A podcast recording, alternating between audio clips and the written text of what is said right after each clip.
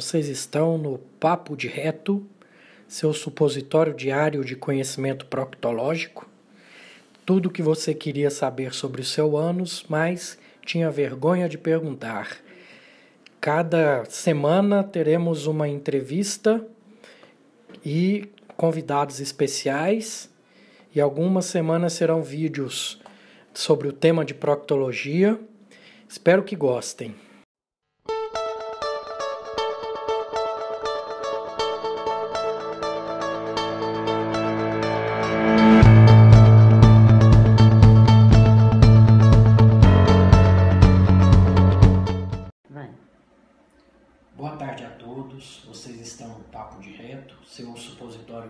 Conhecimento proctológico, para continuar as explicações sobre o que é a modulação intestinal, para que, que ela serve.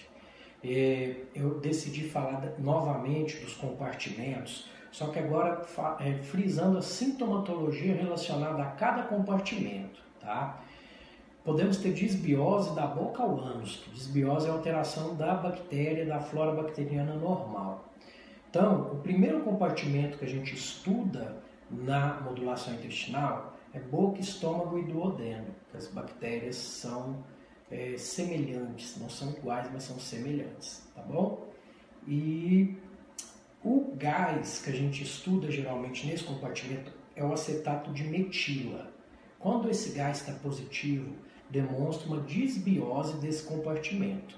Isso a gente faz com o brief test. Eu ainda não tenho esse equipamento, porém o recurso é, de estudo de disbiose que o Dr. Jean proporciona para a gente é, não precisa desse equipamento. Esse equipamento é uma sintonia fina que te ajuda a observar melhor, mas você é, elucidando cada um desses sintomas que eu vou relatar para vocês, você está conseguindo caracterizar um determinado compartimento, tá bom? Não que o brief test não seja bom, ele é bom, mas ele não é primordial. Em alguns pacientes dá muita pista. Então, o gás desse compartimento é o acetato de metila, certo? Então, pacientes que você vai perguntar, você tem arrotos frequentes após a, as refeições? Então, esse fato de ficar eructando, de ficar sentindo aquela coisa retornando, né? aquele gás retornando, mostra que o, o estômago está com uma paralisia da sua movimentação, tá bom? Que caracteriza aí um pouco de desbiose desse compartimento. E eu só melhoro esse clareamento gástrico é, com o tratamento clínico aí da desbiose, certo? Falta de apetite está relacionado a esse compartimento. Aftas na boca, tá? Mau hálito, tá? Mau hálito é um grande característico de que tem alguma coisa errada nessa flora bacteriana, tá bom? Do esôfago, do estômago, do duodeno. Azia, refluxo, hérnia de hiato, tá? Por isso que uma endoscopia bem feita é sempre solicitada, tá? Nessa fase, se a pessoa não tiver uma recente, tá bom? infecção por H. pylori, úlceras de estômago, se faz uso ou não dos prazóis, que a gente já conversou, que eu tenho que tirar os prazóis, desmamar quem está usando de forma errada, tá bom? Infecções herpéticas. Infecções por herpes mostram que a imunidade ou papiloma vírus bucal, Epstein-Barr vírus, são vírus que mostram que a imunidade está muito baixa. E tem estudos que já comprovam que esses vírus eles conseguem diminuir a motilidade do, do, das células, dos enterócitos, do, das células, a motilidade do intestino como um todo, porque eles inflamam as terminações nervosas ali, tá? E também são responsáveis pelos biofilmes, ajudam a formar os biofilmes, tá bom? Que é um capítulo à parte para falar desses biofilmes. Nada mais é, igual quando você pega uma cera e passa num lugar, não forma uma camada em cima ali, uma camada fina, brilhante, os biofilmes fazem a mesma coisa no seu intestino. Biofilme viral, biofilme fúngico, biofilme bacteriano. E são muito difíceis de tratar com medicação convencional, sem matar as bactérias boas. Aí entra os nutricêuticos do Dr. Jean, tá bom? Refluxo do odeno gástrico. Como é que eu vejo isso? Uma pergunta que você tem que fazer sempre e escrever no seu pedido de endoscopia é me informar como está o lago, é, o lago gástrico. Se ele tiver um lago gástrico, que é aquele líquidozinho que fica no estômago na endoscopia, estiver claro ou biliar. Se está biliar, está provado que tem um refluxo do adenogástrico. Periodontite, sangramento gengival também são sintomas, tá bom? Então, nisso aqui fica frisado para vocês a importância de uma boa saúde bucal e a importância do estômago funcionante, tá bom? Para que tudo possa funcionar normal, certo? Amanhã falaremos do intestino delgado, válvula ileocecal e o seco, que estão no mesmo compartimento. Por hoje é só, fiquem com Deus e carpe.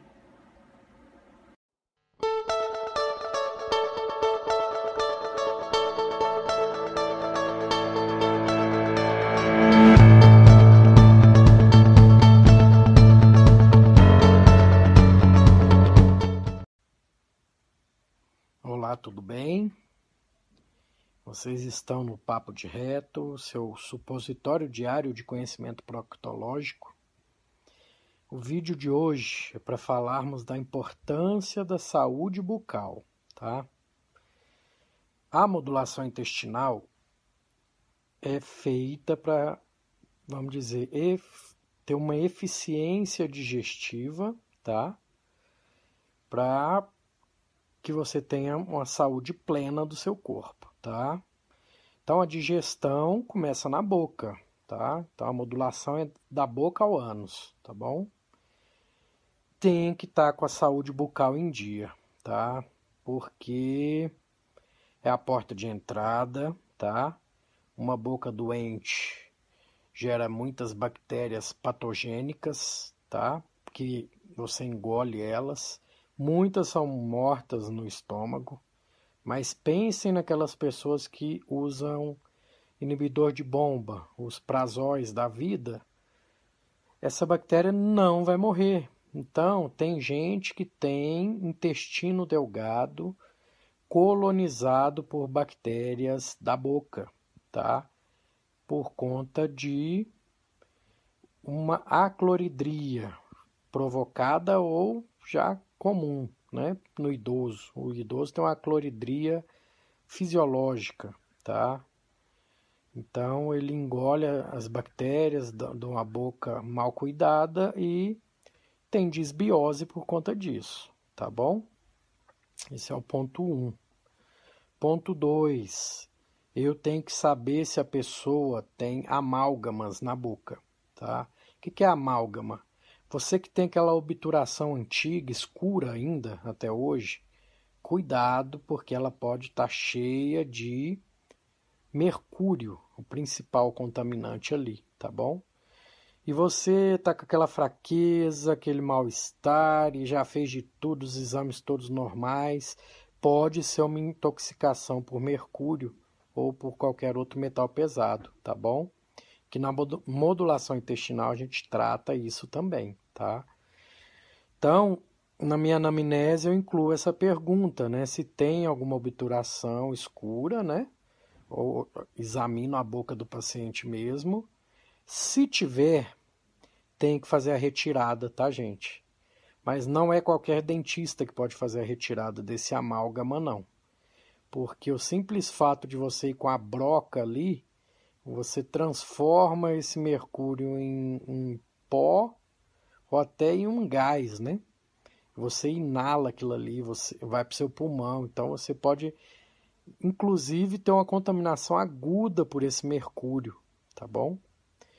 Então, hoje em dia existem dentistas biológicos, que eles têm um curso especificamente para fazer essa retirada desses amálgamas aí, sem grande risco para o paciente, com o risco minimizado, porque risco em si tem, de qualquer forma, da contaminação pelo mercúrio, tá bom? E vamos supor, tem paciente que tem quatro, cinco obturações. Não pode tirar tudo de uma vez, gente. Tira uma por vez, monitora como é que tá os níveis de mercúrio no sangue, faz, vai tirando de dois em dois meses até tirar tudo, tá bom? Então, para vocês entenderem a importância da saúde bucal, tá? Aí eu entro em uma outra discussão que o governo, quando se mete é, na vida da gente sem estudos prévios, né? Sem embasar em estudos, eles podem piorar a nossa saúde. Por que, que eu estou falando isso? O flúor na água, gente. Flúor na água é para a gente da medicina integrativa é considerado um contaminante, tá bom? Ele altera a sua flora intestinal. Então, a, a água que você bebe influencia muito na sua microbiota também. Então, dê preferência para água mineral mesmo, não essa água que a gente filtra da torneira e bebe, porque além de tudo tem o cloro ali também, tá? Que também altera a sua flora intestinal, tá bom? Eu sei que assim muita coisa depende, tá? E o que eu estou falando aqui é a sintonia fina do processo, tá bom? Estou entrando em detalhes agora com vocês mais específicos da modulação, tá bom?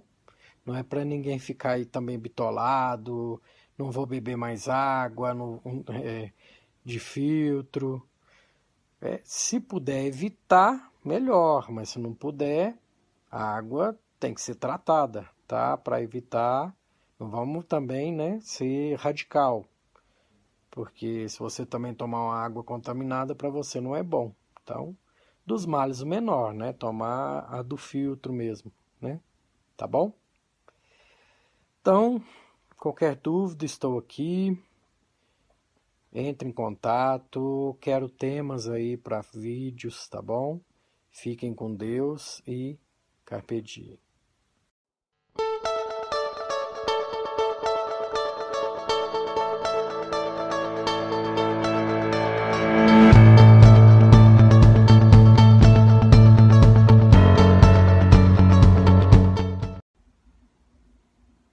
Bom dia a todos. Continuando os, os nossos tópicos sobre modulação intestinal, eu estou terminando um plantão aqui, domingo de manhã, e aproveito para olhar com mais detalhes os grupos que eu estou inserido, né, de modulação intestinal e acabei de receber um banho de conhecimento aqui do Dr. Jean sobre H. pylori, etc e casou muito bem aí com esse compartimento que eu vou falar hoje, tá bom? Falamos no primeiro vídeo da boca, né? Da importância da saúde bucal. Agora estamos chegando ao esôfago. Segundo compartimento, é, é, na verdade, pode-se dizer o segundo compartimento mais importante, esôfago, estômago e o duodeno, tá? Que a gente compartimenta junto por uma questão das, da microbiota ali presente, né, e das patologias altas do aparelho digestivo, tá? Então, estômago. Não adianta eu tratar nada para baixo se ali eu tô com problemas, tá bom? Que tipo de problemas eu posso ter ali que prejudica a digestão, a microbiota, tá? H. pylori. H. pylori, vou, vou colocar depois em alguns posts o que o Dr. Jean fala a respeito, tá? Mas ela é endêmica, tá? 90% da população brasileira tem, não quer dizer que todo mundo tem que tratar, tá bom? Então já tem que começar por aí, parar de demonizar, né, a H. pylori em 100%, tá bom? Então eu não trato todo mundo que tem H. pylori, tem os casos específicos, tá bom? Inibidor de bomba de prótons, os prazóis da vida, tá? Tem que ter cuidado também, que a maioria faz uso abusivo, então a gente tem que estar tá cuidando de desmamar o paciente dessa medicação, tá? Muitas vezes tomam por aliviar sintomas, e realmente alivia sintomas, tá? Vamos dar um exemplo aí. o paciente tem uma. É, não precisa ter nem muita acidez gástrica, tá?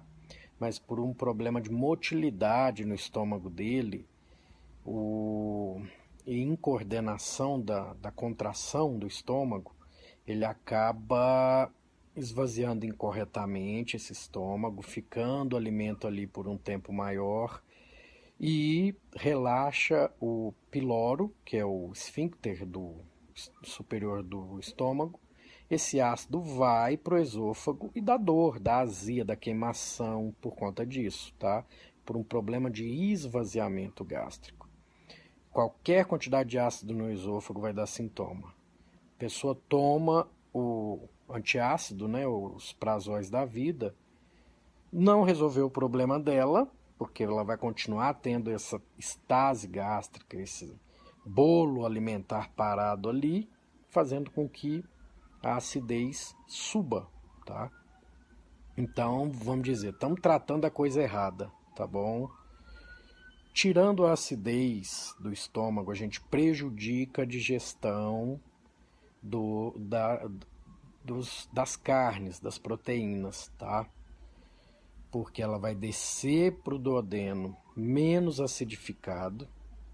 O fato de descer menos acidificado vai fazer com que você libere menos enzimas digestivas, porque o bolo alimentar já pré-formado, saindo do estômago indo para o duodeno, se ele não chega ácido, não vai estimular o pâncreas a liberar suas enzimas digestivas, liberar o bicarbonato, tá? Para diminuir essa acidez. A colecistoquinina não vai ajudar a contrair a vesícula, para jogar a bile, para emulsionar a gordura. Então, gente, vocês estão só para vocês entenderem um pouquinho o que que tirar essa acidez do estômago provoca aí no restante da sua digestão e na absorção de nutrientes, tá bom? É, a modulação intestinal investiga isso, vê como está esse estômago, como está a saúde desse estômago, se ele está contraindo corretamente, se ele está esvaziando corretamente. Aí já chega a importância da boa mastigação, não comer que nem pato, ter o horário para sentar e comer e fazer a refeição tranquila, mastigar bem porque esse bolo alimentar che é, chegando no estômago mais pastoso e pequenas porções, vamos falar assim, né, mastigando, engolindo corretamente, comendo devagar, ele vai ser acidificado e formado corretamente, vai descer pastoso para o duodeno, vai descer ácido para o duodeno, o duodeno vai poder ativar suas enzimas, vocês entenderam a importância desse compartimento? Se ele tiver com problema, é uma reação em cascata, vai ter problema dali para baixo. Então não adianta eu querer tratar uma disbiose, tratar o intestino preso, se eu estou com problema nesse estômago, certo? E importância das enzimas digestivas, né, que saem ali pelo duodeno, tá? Que são iniciadas ali no duodeno através desse quimo ácido que chega ali.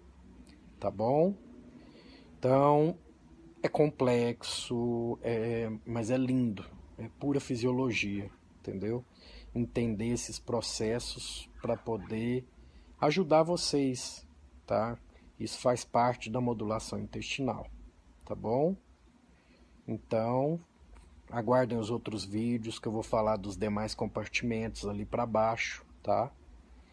É... Em resumo, eu tenho que diminuir os prazóis de quem não tem indicação, tá? Eu tenho que melhorar esse esvaziamento gástrico dessa pessoa, tá? É... E melhorar a qualidade desse alimento que está chegando ali também, né? Com certeza, tá bom? Então, tudo isso é função da modulação intestinal. Para quem me pergunta para que, que serve, vamos vendo os vídeos, tá bom? Vou mandar um por dia, eu mandei um na sexta-feira. Quem não viu, vai lá e assiste. E vou mandar um por dia até eu completar mais ou menos para vocês a explicação do que, que é a modulação intestinal. Mas mais importante do que explicar, gente, é fazer a modulação, tá bom? Estou bem empolgado com isso, com os resultados que eu tenho tido com meus pacientes, tá bom? E quero aprender cada vez mais sobre isso, tá? Porque quanto mais a gente estuda, mais coisa legal a gente vê que dá para colocar em prática para melhorar a vida de vocês, tá bom? Esse foi seu supositório diário de conhecimento proctológico. Fiquem com Deus e carpe diem.